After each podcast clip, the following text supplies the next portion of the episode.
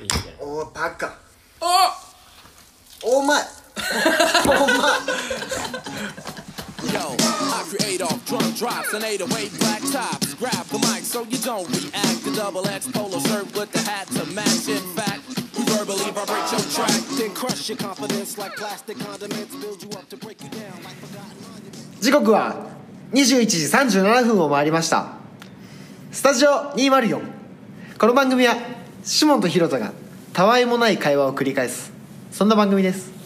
よろしくお願いし ますよろしくお願いしますはいやっぱ何回聞いてもやっぱちょっとタイトルコール 笑ってしまう 俺もなんか言ってる途中でなんか自分で笑けてくるでなんか繰り返すっておかしくないいやそうでもおかしいよでも最初からその流れで来ちゃってていやじゃあ繰り広げるって最初言ってたよ言ってない言ってたって違うシモンが最初俺だけやでっ聞たよき返してみよそのいやでもだってそんな今更言っても今回はもうこれでいきますいやえちょっと聞き返して来来週変わってるかもしれんけどそうやねいやいいいいんですけど別うんに、うんいやそそこ気にしないでしょ全実際然全然いいよだって全然いい 思っ全然いいてて全然いいよ 思ってたけど全然いいですまあまあまあそれで そうねということでまあ今日はどういう新年2回目のラジオでそうなんか今回あそっかそう今日もでもヒロトのあのーアルバイトというか働いてる浅草の音、はいの音場ね所音ね音うんそれさ前も言ったけど 厳厳重注意になるよ次 次音から浅草の音 の2階の床暖房が効いたすおうごいこのサイコロのようなあの照明ね照明うんマジででも2階いいよな2階いいよ床暖あるし、そうマまあジあでの落ち着く座敷ですね「掘りごたつですか?」ってよく聞かれるけど座敷ですね座敷のう床暖のある部屋からあのお届けしたいなとはいお届けしたいなと思っていますん思ってますはいでえっと今回なんか、うんスタジオ204始まって以来のちょっとちゃんとした企画じゃないけどあの何したんですかこの間あのついに僕たちスタジオ204でインスタのアカウントを持ってて、はいはいスタジオアンダーバー204そうでしたっけそうですよねスタジオ204アンダーバーですね アまああンダーのバーって間に入れるもんじゃないいやまあこれややったのよ最初、うんうんそしたらあのそれは使われてますみたいなやっぱりうんまあまあまあまあまあホストがアカウント名間違えるっていうちょっと珍事件が今起こりましたけど はいえっとインスタのアカウントはスタジオ204アンダーバーアンダーバー アンダーバー2本ですねーなんですけどそちらでその今コメントを募集しましてそうですねでえっとそれこそ今やっぱり僕ら今飲食業界ではないけどヒロトはもうがっつり飲食だし自分も飲食とまあホステルとかそういう業界にいてコロナがすごくて、うんでじゃあコロナになって営業時間もう8時で終わっちゃってその後何してるってなった時に、結構やっぱり自分たち自身がインターネットを触ってるなみたいな風に思ってうんでインターネットで皆さん何してるんですかっていううんあのお題をまあ投げかけたと。はいはいはいそうしたところそうしたとこなろんと何通ぐらい来ましたっけ4万通4万通の4000通、えっと万分の1ぐらいです、まあまあ4通ぐらいか なはいえでもあのルーミーの皆さんから一人はちゃんとルーミー ちゃんといやいやいやみんなルーミーですよですねそうですね聞いてくださってる皆さんルーミーでうんコメントをくださって、はい嬉しいなうん、これは嬉しいよペンネーム日野さんうんネットフリックスのスタートアップで涙流してる日野さんうんからのコメントとか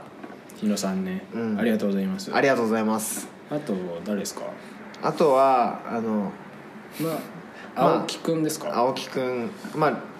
ああの初代ルーミーの青木くんから前回と前々回出てくれた青木大悟くんです ねはいのインターネットで何してるでしたっけヤフコメ書いてる絶対友達でいいそんなことする暇あったらあのね仕事頑張ってねっていう感じですけどでうんまああとあと誰あとなんとあれですよ今回の今回のというかスタジオ204のうんあのポップを書いてくれてるああはいはいまどかさんまどかさんはいからえっとコメントというかお便りをいただきましてはいインターネットで何してるの答えが、まあ、結構幅広くてですねネまッあ、トフリッ幅クス、広いっていうかね主に映像を見てると、はいはいはいまあ、映画とドラマ見てますとネットフリックスで、うんうんやっぱでりみんなネットフリックス世代ですねまあそうね世代っていうか世代っていうかネットフリックスまあ始まった時から我々ずっと見てるねっていう感じかな、がコロナによってより一層って感じじゃないかなうんうんみたいな感じであでもその、まあ、その話ついでに言うとうあのーんついでに言っちゃってコロナでうんはい映画館が全部倒産してますとはいまあ、ドイツの大手映画館うんとかはもう、もうすでに、うん、倒産してんのマジでもうもう1年ぐらい今1年弱ぐらい経たないぐらいでもう終わってんのよ、はいでちっちゃい映画館だけ残ってるっていう感じなところにまあワーナーかな、はいはいまあ、へ世界に4つぐらい大きな映画会社制作会社あると配給あ配配給給会か社うん配給をやってる会社あるそのうちの一つのワーナーはうえーっとこ今年かな今年からか分かんない何年からか分かんないけどまあもう本当間近で、んうんえーっともう映画館で上映する作品は全部なしにするってで全部ストリーミングに移行するってへえっていうの発表が前出てたマジでえってことはまあそれは分からんけど、まあ、ワーナーがネットフリックスみたいな配給のアプリみたいなのを作る可能性があるとじゃなくてそういうところにプラットフォームはすでにワーナーとかはあったかなあごめんちょっとこれは、うんあ忘れてしまったまあまあソニーだけはないんやけど、まあ、ディズニーはあるしアマゾンあるよなアマゾン Amazon ディズニーもあるしディズニープラスとまあ HBO とかそういう大手はあるけうど、んうんまあそうねネットフリックスとかに出していくのかなって感じ、なるほどうんうんううんわーすごいなそうなるとまあ映画館はなくなる、単純に逆に言えばそのでもドイツで言うとちっちゃいところは残ってるやん残ってるうんうんでもまあ時間の問題なんかな分からんけどでも映画館ってなんか思い出あります別に思い出はないかなああでもそそうこであの問題今一番問題になってるのがうんそのキャストへの,、うんあの報酬うんうんなんですよはいっていうのもあの今までキャストに支払われてた給料って興行、収入の何パーセントっはいはいなるほどていうことになっててうで大きな俳優になると、まあ、10%とかもらってたよ全体の興行収入んマジでもう本当大物とかになはっいてはね、いはい10%ってまあまあやばいけどいやだって普通に50億円興行収入出たら5億円そんないく十分ああそうかそうかでもそれまあいいやみたいなうんところでじゃあストリーミングに全部移行するとなると、うん映画館の興行収入はなくなるからなるほどじゃあ額が減るのねめちゃめちゃ減るのよなるほどで俳優とかクリエイターはうん今めちゃめちゃ怒ってるなるほどねでも怒っててもしゃあないやんしゃあないけどいやだからどうするんかなっていううんうんなるほどなそういう状況は今映画のあれはありますねなるほどうーん飲食店はもちろんきついけどさ、うんなんかそういうご娯楽系というかうんもうやっぱり打撃を受けてるんですねいや受けてる芸能人が最初それこそ壊滅よ去年の4月ぐらい撮影がなくて在宅マジでしてましたみたいな、うっんてなるとやっぱりさ個人の時代じゃないけどさうんその対策みたいなのは作れんよもちろん、うんキャスト集められないからうんでももう芸能人の YouTuber の数半端じゃないやんっうんてなるんかななるんじゃないまあしばらくははいはいテレビで言うとでもそれは面白くない映画とテレビじゃまた規模全然違うから一緒には語れんと思うけどうんうん実際でもあれあれ見たあのちょっと余談が長く続いてるけどなまどかさんが教えてくれたああそうだ番組あ番組じゃねえや映画かネットフリックスでまあ一番最近見てよかったうん「アメリカンヒストリー X」というはい映画ですねはいちょっと見ました見ました見ましたかはい僕も見ました、なんかこれ「アメリカンヒストリー X」それこそあのよく遊んでる良太郎っていうああはい青学のやつあいつにずっと勧められててマジでえあのでもそれでも全然見てなかったのよーうんなんか最近映画に踏み切る勇気がなくてはい 2, 時間あ3時間逆にあをあの取られちゃうなっていうーだから取られる比較的あのドラマとかに逃げてたんですよあ逆じゃないえ そうなのあまあいいよあのそれこそ毎週配信とかやったら1週間でそこも30分だけ潰せばいいけど映画やとがっつり撮られるなと思へーってで感情も動くやんなんかそれも嫌だ感情も動くってどういうことですか感動して泣いたりうんあの映画だと笑笑ったり映画だとあそうそうそれが嫌なんですかじゃあいいんすけどいい反面その反動が来るやん反動なんでかすそかの泣いああー泣いたーと思って疲れるみたいなリスナーの皆さん何か何言ったか分かりま すかこれいやいやそうなんかへーそれが俺的にはうんなんかそのちゃんと時間を取ってゆっくり見て、その余韻に浸りたいの映画の後のはそれがうまく撮れるだから映画2時間の映画やったら3時間欲しいみたいなやかましいけどであのそういうのがあって映画に踏み切れずに結局見れてなかったけど、まあ、今回その進めてもらってやっとまどかさんにもう最後そうの背中を押してもらったみたいな感じねそう、うんそして僕は飛び込みましたアメリカンヒストリー X にうんどうでしたかいやうーんな思った以上に、お重い作品だなって言った下にも LINE 送ったけど、 きつい作品だなねとは言ったねでまあその感想がまずありますねうんうんこれいつ公開でしたっけ1998年とか98年日本公開が2000年舞台はロサンゼルスあわかんないロサンゼルスかな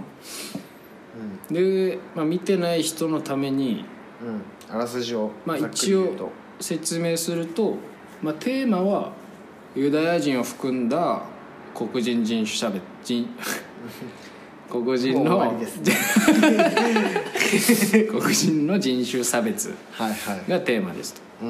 うんうんでえーっとまあざっと言うと、内容すげえシンプルで、まあ、白人至上主義の青年ネオナチの人たちネオナチですねいわゆるねで青年が車泥棒をしていた3人の黒人を見つけて、うん夜中に、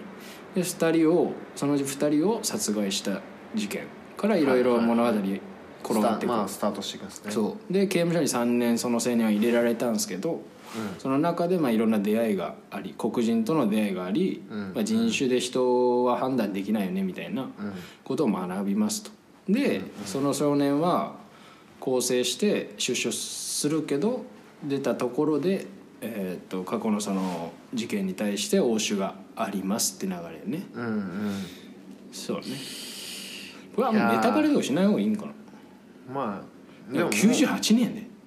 まあだから知ってる人は知ってるしそうやんな、まあ多で分もいい見んじてゃなるい人の方が多いと思うんけど、まあまあいいやっでもて感じよねあらすじは俺俺実は、あの今日の朝一で見たんですよも一 緒朝5時に起きて、うんあのネットフリックス開いて、はいはい見た最初のシーンがあのセックスシーンだったんあですよあはいはいでああいやしかもなんかその音楽、うん後ろに鳴ってる音が結構怖いというかちょっとね不穏な感じはいだっうた、んうん、だからなんかすげえ朝からあ変なもん見たと思って ただでもそのそう良太郎のコメントもあったしまどかさんが最近見てよかったのって言ってたから、うんいい作品なんだろうなと思って、まあ、見進めていってうんい比較的俺その人種とかあの高校の時に整形を選択したのもあってうんあのナチスとかドイツとかなんかそのなんだろうなえっとあ出てこ出てこファシズムあ意外とメジャーな単語で したファシズムあプロパガンダなんかそあの政治的な思想みたいなのは意外と好きというか深掘りしたいタイプで深深掘ってたんですけどうんなんかネオナチって意外と自分で検索したりもして知ってるつもりではいたけどそう俺も調べた、うん、そうリアルになんかそれで言うと日本にもネオナチじゃないけど、まあいるじゃないですか、うんまあ、そういうその思考思考が偏るっていうと言葉があの語弊を招くけどなんだろそういう思想を持った人たちもいるうんうんそうそうとでその思想の自由があるからこそそこは自由だと思っているがしかし、うんなんか身近にはやっぱり海外ほどうんその人種ってものがないからね、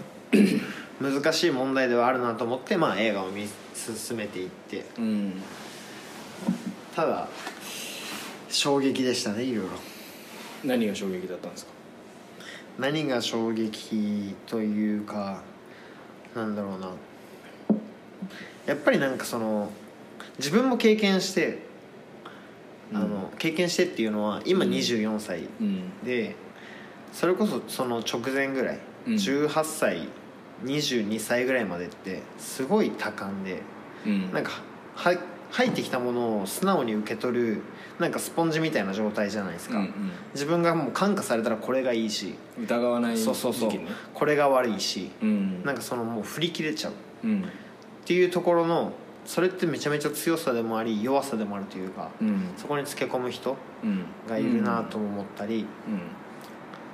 ただなんかその中で自分を見失わずにというか自分を取り戻す機会を得たんうんことによって世界が広まるというか、うんただでもやっぱり世の中ってなんかそのマジョリティがやっぱり思ってることをマイノリティが心の中ではこれが正解だと思っててもうん全体がそっちに動くことはなくてうんちょっとずつ声を上げることとか、うん小さい身近な運動でしか解決はしないけどでもそれだとやっぱり世の中自体は変わってないうんから悲劇が生まれる可能性があるなというか、はいはいはいうん、っていうことをすごく感じて僕は朝の7時過ぎぐらいに涙を流していました今 日え何時起きなんです か5時5時5時5時に起きてあなんか今年の目標でしたっけ早寝あ早の起し習慣化きすげえな5時に起きてんの今日はでもあの昨日あれ疲れ切って寝ててはい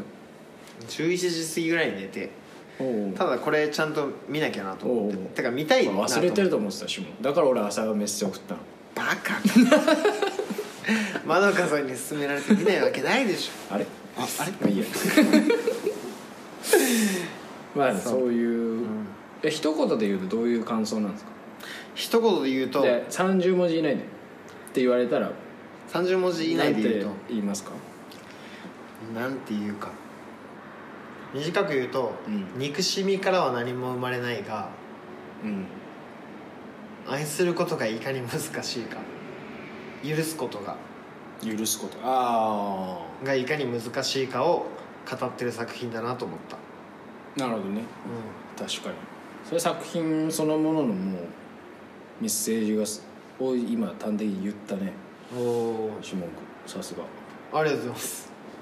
俺もそう思ってましはいはいたはい、はいはい一番ヒロトが心に残ってるシーンみたいなのってあったりするそれで言うとあそこねあのー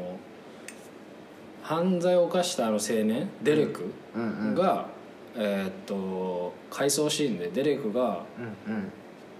うんお母さんと弟と妹ともう一人あの男性、はいはいはい奥さんの恋人かな再再婚か、婚,、再婚しそうな人あそうそうあのシーンあったじゃないですか、うんでめっちゃ最初喋ってたのにめっちゃ最後暴力的なうん喧嘩になるっていううんシーン、うん人種差別の問題について話してて最後は喧嘩になるっていうシーン、はいはいあそこかないやー俺も結構残ってるわなんかそうあそこはあのそうちょあのなんでそんな印象に残ってるんかなって考えたんすけどうん、うん、あれちょ俺結構あれなんだろうな自分自身に重なるところもあってうんうんあの自分が中中学とか高校の時ってうんうん一回火がついたら少しなんか間違ってるなと思いつつもうん自分のその意見を曲げたくないがための強がり的なところで、うん変になんか暴力的に走るみたいなうん感情って結構あった気がしてうんいたうんが、どうですかなんかあまあそう、うんし私生活レベルでもうんうん共感っていうかあこういうとこあるよなみたいなっうんていうのも思ったんですようんただ一方でね、うんそのまあ、感情的になる白人とうん冷静なユダヤ人うんうんの収集のつかない議論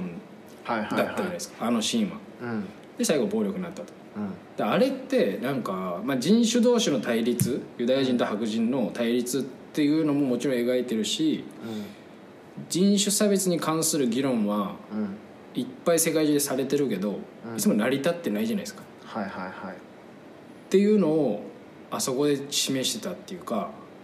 うんなんか冷静な一方でもう一方はすっごい過熱していつも議論噛み合ってないみたいな、うんうんうん論点じゃないとこでずっとなんか喋ってで結局何も解決せずみたいなうんの縮図みたいに見えたんだよね、はいはいはいもうすっごい大げさに言っちゃうとねうんっていう理由であそこは印象に残ってる、いやそうねうんまあ、あれの繰り返しやんみたいなはいはいはいそうそうそうそうよねなんかみんな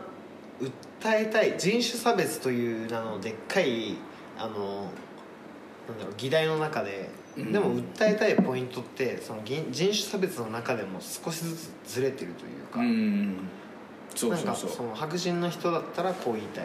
ユダヤ人の人だったらこう言いたいし、うん黒人の人だったらこのポイントが嫌だとか、うんこのポイントは俺なんですよみたいそなうみたいなところがずれてるからさもちろんそこにアジア系の人がいたらまた違ったことを言うだろうしだからなんかお互いに理解できるポイントってのはなくて、うんてかあるんだろうけどなんかあるというか許容できない文化としてその学びがないから、うんみんなお互いのっていうところは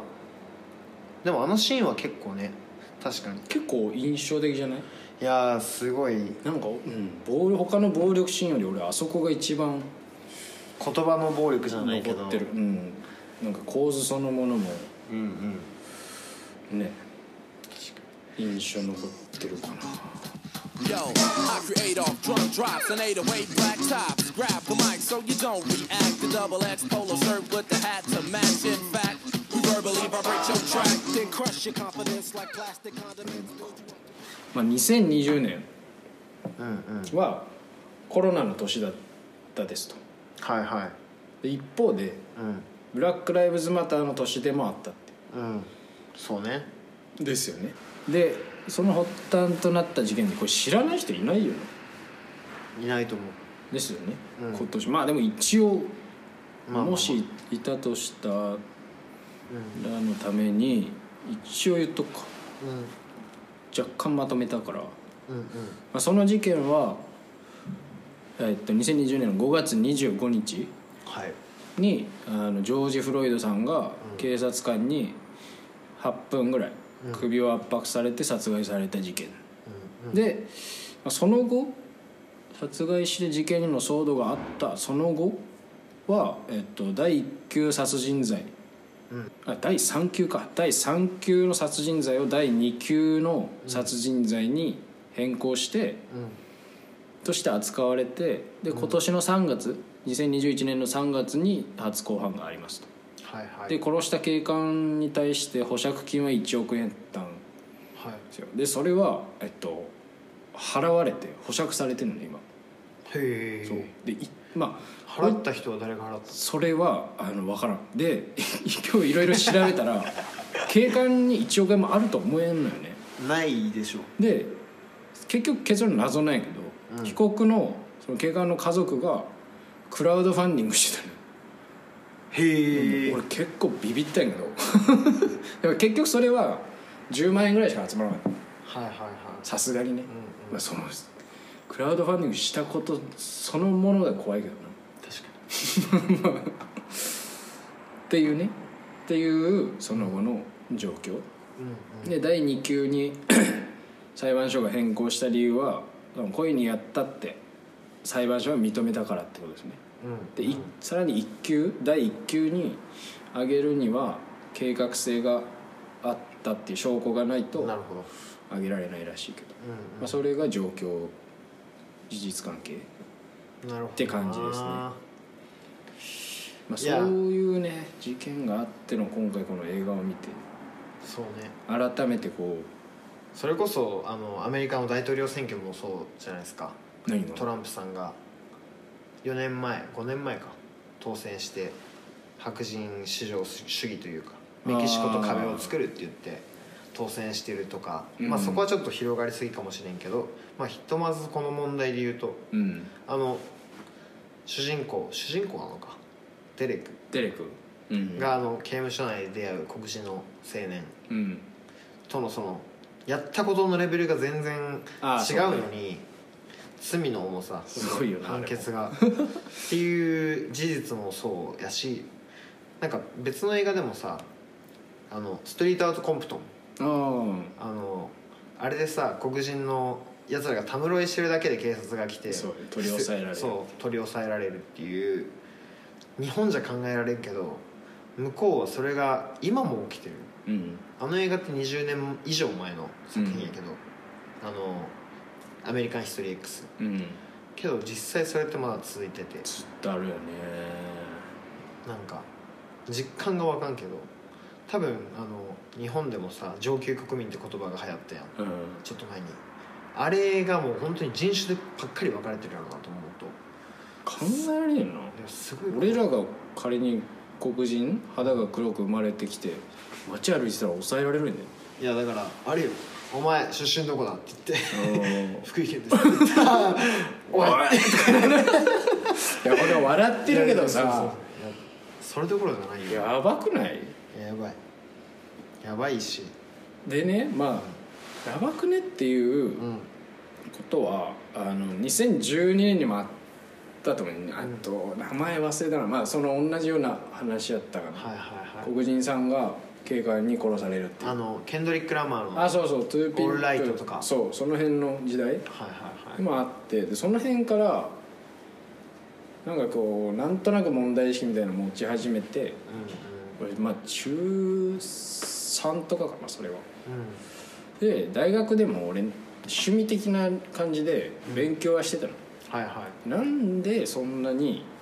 そんなことになってんのかって、うで調べたことを今言ってもいいですかんうんもちろんなんか喋るべきかなって思もっちてろんもちろいでもう本当手短に言うけどんうんあの結論これ差別って意識の問題とかで語られるじゃないですか差別意識があるからとか、うんうんうんじゃなくてあの制度の問題じゃないかなっていうのはあるんですよね、はいはいアメリカの制度っうんうんていうのもまあいろいろあるけど主に貧富の差を生んでるっていうのと、メディアの刷り込み、まあ、主にそうです貧富の差よねは制度の設計によって生まれちゃってるのようこれって結構えげつなくて、うあの黒人はあの低所得者が多く住む地域にんうんうんうんいるとで白人は高所得者が多く住む地域に住んでると、うんでその結果何が起こるかっつうと地域の税収に差が出ますよねまずなるほどでなるほどねで黒人地域はあの教育施設が充実しないで教員の給与も払えないから優秀な教員も入ってこないっなるていう問題がまた出てきますで教育ができないからその分年収は下がりますよねうんでお金がないからその結果犯罪が増えますよねっていう循環があるのね悪循環がほどなるほどまずねねでごめんちょっとバーッと喋るけどここでその司法の法律の問題もあるんやけど、まあ、そこは一旦置いといて、でメディアを通して、えっと、黒人イコール犯罪者みたいなイメージがどんどんもう7 60年代がずーっと刷り込まれてきたっうんていう流れが大枠としてまずありますと。うんじゃあなんでその人種によって住む地域が変わるのかとかそのなんで黒人さんは低所得の地域に住んでるの住むことになってるのかうんっていうのをもうもうあの制度に原因があるうんはいでそれは何かっつうとあのレッドライニングっていうレッド赤い線うんレッドライニングっていう政府がえーっと1968年ぐらいかなに作った制度があるんですよでそれってあの要は5段階でアメリカの地地図を見て5段階で色分けするのこの地域は青色とかこの地域は緑とかでその中に赤色があるので赤色はあの黒人がいる地域なのなるほどで黒人が一人でもいたらそこは赤色って区分けされるへでここは結構ゾッとするんやけどその赤色に住む人たちは生涯あのーローンの申請ができないえうんだから商売も家もローンの申請は一切できませんっていう制度なんですよねそのレッドライニングっていうそれってえげつなくない ねチャンスすらないそうそうそうそうそうそうそのそう社会のシステム上そう理由は黒人だからっていうのが68年にできて今はもうない9 80年代後半ぐらいにはもう廃止されたけどでもあの、まあ、そのイメージっていうのは白人たちの間にあのやっぱあるのよねでいまだに黒人が自分の地域に20%以上入ってきたら引っ越すっていう統計もあるの白人たちはへ。えで結果そこにまた黒人が増えてってでお金ないで政府もお金与えない税収減ってくで教育受けられないみたいな循環がまだなるほど意識とそのイメージあるからね、っていうのはまずあるのよね なるほどねでもなんかでえぐいなそうえぐいのよでもなんかあれよねその大元はさ、なんかそれはもちろん最近のその制作はそうやけどうん結局文化って時の流れやん文化ってあのカルティベートっていうってことを最近覚えましてカルティベートあの文化って英語にするとカルチャーやんうんでもあれってカルティベート耕すから来てるえいっていうことを最近覚えたけどはいっていうことはなんかその歴史がそのままその重荷になるわけやんその今まで作ってきた農作物が実るじゃないけど、うんだからその黒人の人ってもともとその奴隷としてみたいなところうんがスタートであるから、うんうんまあ、俺らはもうそれも知らんしなんかその今いるアメリカ人の人ってそれも知らんやん知らんっていうかうん事実を見てるわけじゃない、けどそういう歴史があるからやっぱりやっぱりなんかもうそれを知った時点でそういう目線になりうるうんうんなる怖いいやだからなんか日本もそれこそあの得た否認がいてうん童話地区みたいな差別って一応あるわけやん、けどそれって全然意識したことないしない分からんけどでもそれこそ田舎のさーうんおじいちゃんおばあちゃんやったらまたそれが残ってて、うんそういうことを言う人もいるかもしれんっ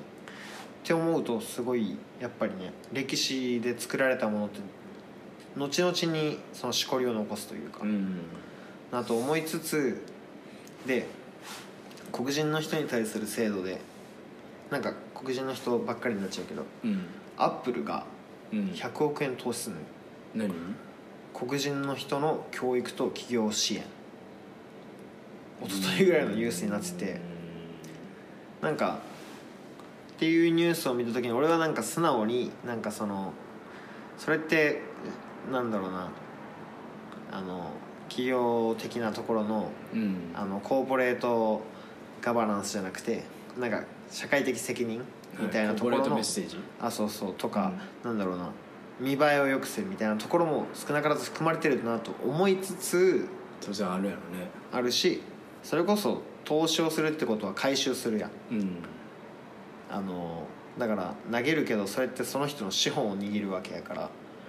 けど単純になんか黒人の人にしかない視点もあるなと思ってあの白人の人とかうんアジア人が持たない視点のビジネスが起きうる可能性があるやんそれって人種で変わるんですかえでもなんかその歴史観がそれにあの付随する部分はあるなと思ってて例えばアジア人でも食べ物が違うけど日本人やったら和食うん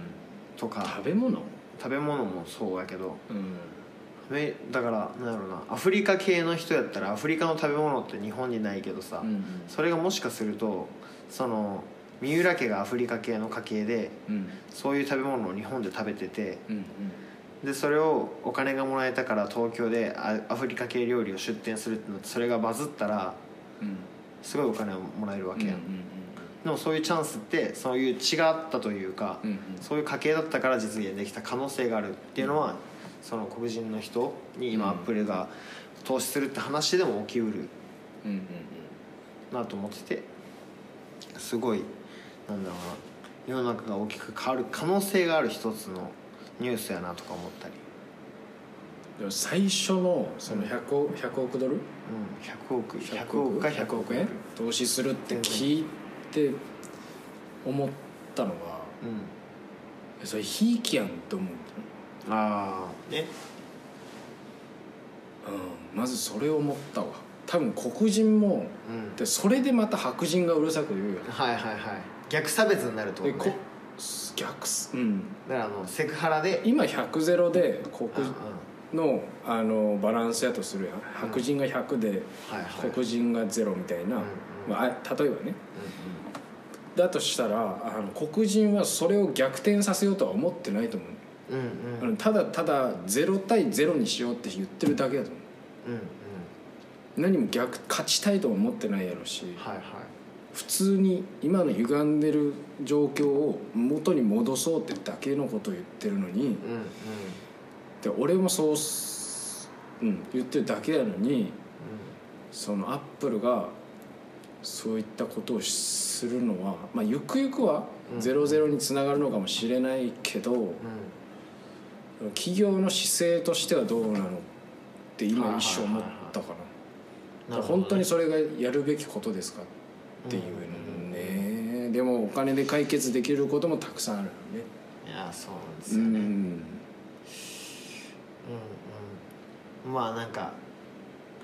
そうね難しいな、うんけどまあ第一歩ではあると思うし、そうねでもそのヒロトが言ってるそのそう逆差別問題なんかそこを取り上げるからこそ差別って助長されるうんみたいなところは俺の中で一つあってうんなんかそのなんだろうな誤解を恐れずに言うとセクハラって基本的に男性から女性にされるされるというかっていう典型があるというか、うんうんでもそのセクハラっていう言葉がバズりすぎたがゆえにそのそこのコミュニケーションすらセクハラなんじゃないかみたいなところってあるやんああはいはいなんか例えば普通になんやろ仲いい感じだと思ってたから「え髪切ったらいい感じだね」っていうのがセクハラと捉えられる可能性もあるけど、んそれって全然その意思がなくても、うんそういうなんだろうそうなね社会的それは風潮ができちゃってるとっうてん言えるっていう事実もあったりしてなるほどねんか本当に素直に伝えたい思いすらもそこの問題化されると伝わらん現実みたいにな最る近あるよなそれもちょっと確かにな俺今それはあったかもしれんでもけどそうねそもそもはでもそうでしょって話よねうんいやそうそうなんですゼよロゼロにすることでしょっていう、うんゴールははいはいそうねまあでもアップルみたいな賢い人たちやってそんなことあったなみたいな感じ いやでも分からんけどでもなんかアップルとかフェイスブックとかでっかいなんうかん IT 系の会社ってうん全然内情は知らんし、うん俺の予測でしかないけど意外と多様性に満ち溢れてる会社なイメージではあるじゃん黒人の人もいてインド系の人もいて、うんアジアの人もいて白人の人もいて、うんみたいなでもあ、まあ、その企業の話で言うと、そのジョージ・フロイドさんが亡くなった後に企業その有名な IT 企業、アマゾンナイキアディダスあとアップル、うんグーグルとかいっぱいあるやんうんうんそういう企業がそのなんつうんですかメッセージを出したのはいはいその黒人差別に対するメッセージうん出しててみんもうほぼほぼ出してる俺が知ってるような巨大な IT 企業でほぼほぼメッセージを出してるのうんうん一社だけ出してないとこあってフェイスブックは出してないのへえマイクロソフトも出してる確か出してたと思うちょっともうその辺の事実関係は怪しいけどうフェイスブックは当時出してなかったその後出したかは追ってないけど、んその時は出してなくてこれはなんでだって思 うなるほどね そうそうそうなうーん分からん理由はもうザッカーバーグに聞かないと分からんけどだから推測では言いたくないけ俺の推測言っていいどうんうんうん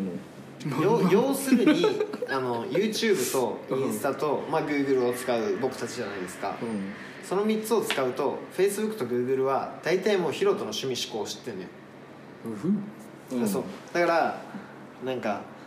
そうだけど Facebook に関してはそれプラスその個人の写真まで上がるやんしかも実名で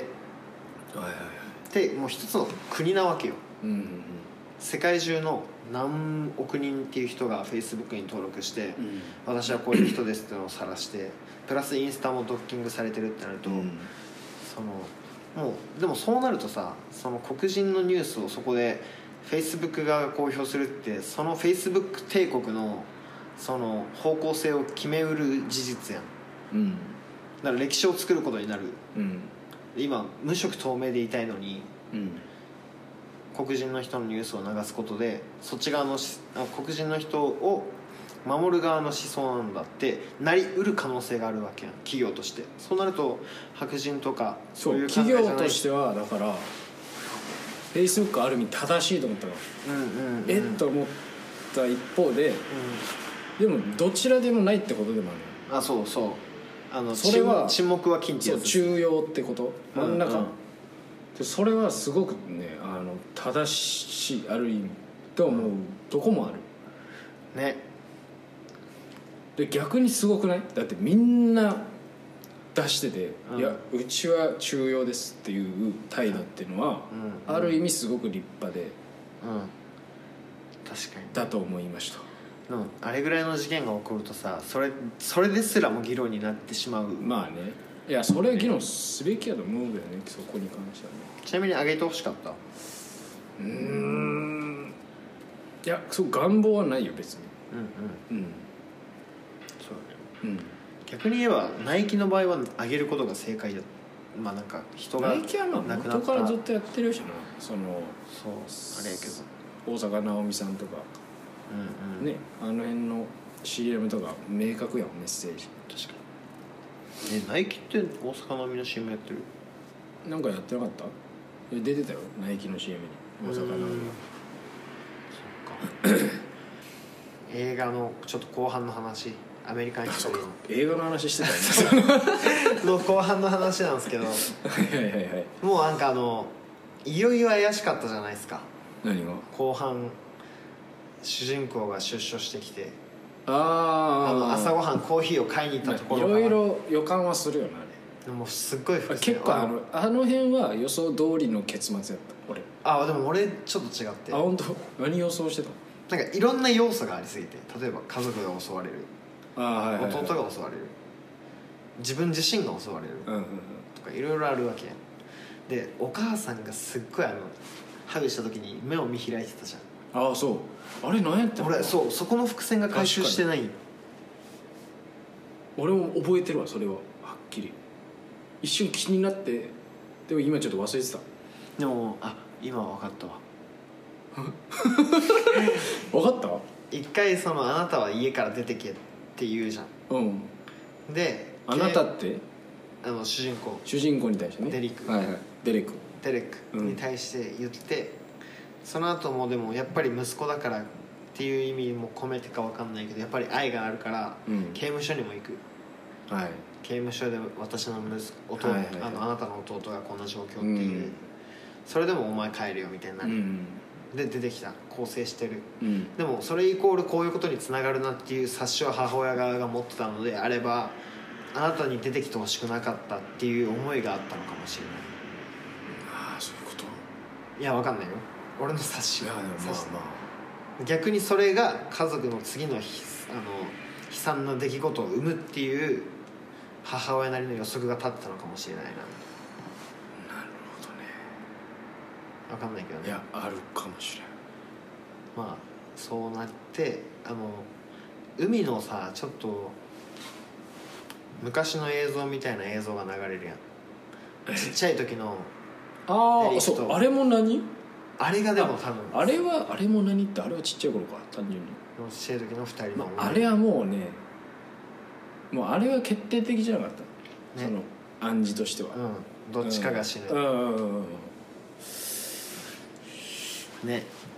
いやでも俺はもう最後のあの駆け込んだシーンでもう涙が止まんなかったっすけどねあそう俺ああいうの別に泣けないんやって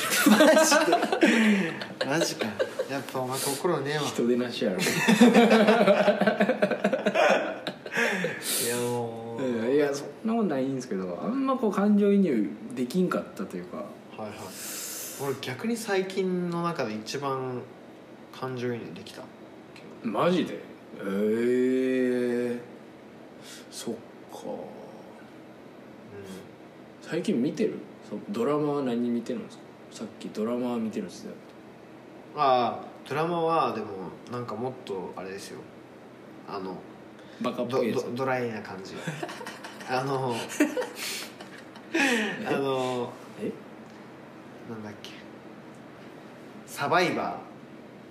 ていうネットフリックスの誰「あの24」ってあるやんあ水色のジャケかなかななんでもないわアメリカの大統領えーのお話やっぱねエリートはすごいなと思って何その 感想とかそれこそまどかさんもコメントくれてたけどあの、えっと、ビッグバンセオリーあ俺見てないんですよそれめっちゃ面白い面白いというかあのほのぼのする今のこのほのぼの人種系差なんですか別の話から来た流れで言うとなんか男ってそんなもんだよなとかうんなんか青春ってそういう感じだよなとへかーなんかバカなんだけどめっちゃ賢いしでもなんかどんなに賢くても人間ってうん人かの動物であり恋っていう感情を抱いてしまいみたいなはいは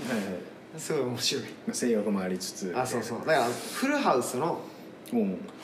大人版みたい大人版フルハウスが30分あってあの犬夜叉みたいななはいなあ の月曜の7時といえば犬夜叉じゃないですかあ我々はそその世代ですよね、はい、はいでその後30分コナンがあるじゃないですかはいはいそれと同じでフルハウスあビッグマンセオリーの流れそういうノリであそうそうああなるほどねその例えい るそれめっちゃわかりやすくない 俺昔コナン怖くて見れんかったもあん本当犯人怖いしあうんでもちょっとなんだろうなそう人種差別ってやっぱなくなんないんですかねなんかあの最後の言葉ってあれリンカーンの引用であなんつってたっけ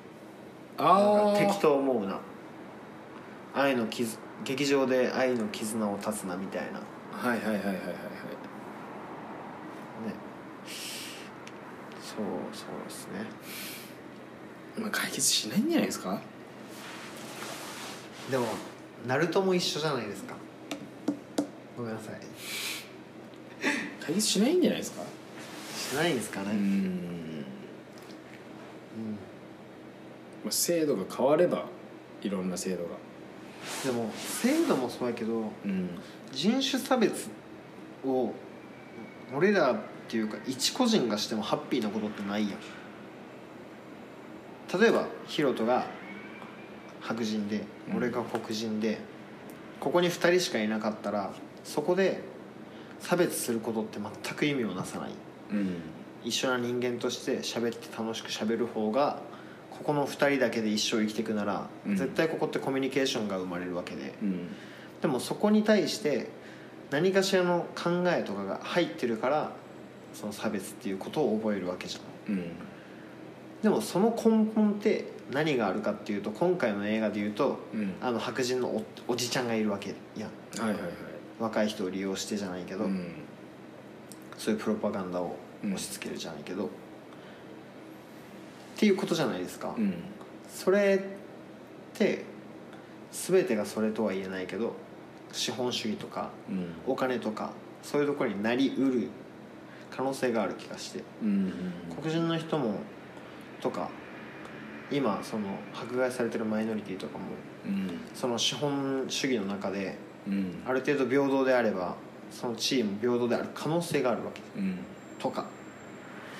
ちょっとまあいろいろ考えさせられましたはいうんその結論めいたこととかは、まあ、言えないんですけど、まあ一つでも言う思ったのはさまず俺らがそのアメリカの人種差別に対して俺らってか俺ねができることってないんですよ実質。でそういう前提に立ってででも今回もその映画見てでこうまたその、まあ、勉強したりして制度に関してとかね例えば。で問題が何なのかみたいなで今までこれは当たり前に思ってたけど問題とは思ってなかったみたいなで実はそれが問題だったみたいなことに、問題が問題であることに気づくみたいなわかるかな伝わって分かるよ分かるよだからそういう問題があって他人事だったことを、なんだろう他人事ではあるけどそういう事実があるっていうことを知るっていうこと、そう問題は問題とすら俺思ってなかったとこもあったんでもう正直バカをさらして言いますけど、でそれは大事だなってのははいはい思ったなそのできることすぐに探してそれを実行する人ももちろんかっこいいしできれば俺もそうなりたいけど、でもその一方でねできない人はあのその分静かになんか学ぶうんうん態度はもう大事だなっていうのは俺はなんかな勉強してて思う思いましたはと思いました さあじゃあそうねなんいかやまとめっぽくなりましたけど大事だと思なうんか総括みたいなとこある総括で言うとうん今はそうでもヒロトがい言ったその通りで、うん黒人白人その他の民族僕らもそれこそアジア人っていうくくりですけども、うんそこの差別に対してできることってまあないないというかうんあのもうアリンコよりもちっちゃい、うんここで何かしら意識をしてうん少しずつ変えていくことってそれこそそのデリックがうんデレクなデレックな何回間違えがそれこそ彼は白人だけど黒人のコミュニティを知ったことで、たうんあの時代の黒人の中に飛び込んだ一人の白人みたいになるわけじゃん、うん最後うんうんでも最終的に黒人に殺されてしまう、うんあネタバレしたけどいいよまあでまあいいやでだからそのもう社会が大きくすぎて自分の行動ってこと自体ちっちゃくて影響なさないけど、でもそれこそあの自分の日常の中で何かしらその劇場というか感情がパッて振り切れた時にどうしても嫌なことを言ってしまったりとかうん態度に出してしまったりみたいな本当に日本人同士であってもそれって起きるやんうんうんなんだろうな憎しみみたいなところに心を委ねて嫌なことを言ってしまうとかっていうその動きの連鎖がそういう大きいことになりうるそうねあの人種っていう壁は一旦無視して、はいそういう前提じゃなくて人間一人一人でも、言いたいことだからそこでその相手を許す心というか、うん自分の心の余裕というか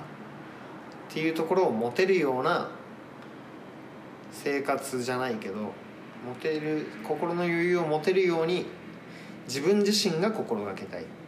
相手は変えられないので僕自身が心がけていたいなって思いますねうんうんわかりま したはいよく喋りました ねなんかバーッと喋ったな朝に映画見て夜喋るのいいねいいなうん記憶がやっぱあるしな確かに1時間ぐらい喋りましたねこれうんはい1時間喋ったかでもあっという間やなあっという間うんなんかやっぱり感じてることがあるのはいいですねなんか違う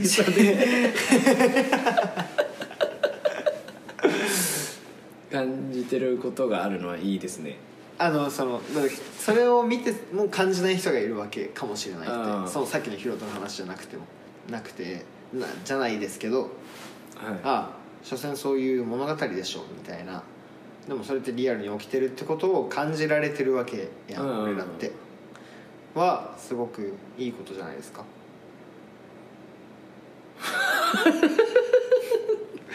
いんあのこのち地球あああはいはいはいはいのそうそうだからそのヒロトがさっき言ったうん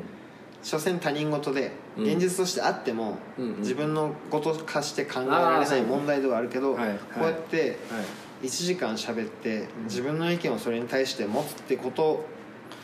もそのヒロトが言ってた第一歩の一歩かもしれないよねっていう、あーはわかりましたごめんちなみに、はいあのまなかさんがまだやってる夢占い全然話変わるんですけネどイットフリンターネットで何してるかあの一ーつで夢占いとネットフリックスとはい SNS っていうのがあったんうですんけうど、ん夢占い俺結構するんですよあれってなんかグッああはいしたことあるあえない夢見る夢をめっちゃ見るよめっちゃ見るうんでもあれ内容覚えてないよねいつもああでしたことえないじゃあしてみて明日あし明日え夢見たらで見たらね、まあ、うんまあ今日はまどかさんに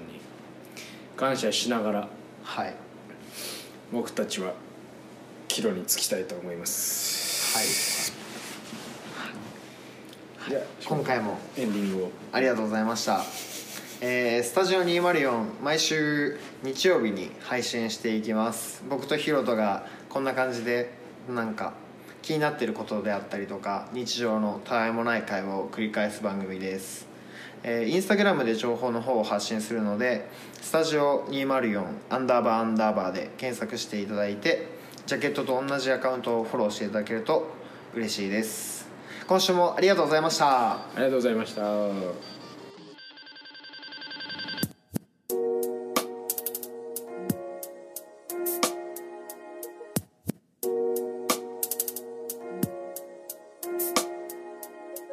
Every night fucks every day up. Every day patches the night up. On God, you should match it, it's that KO.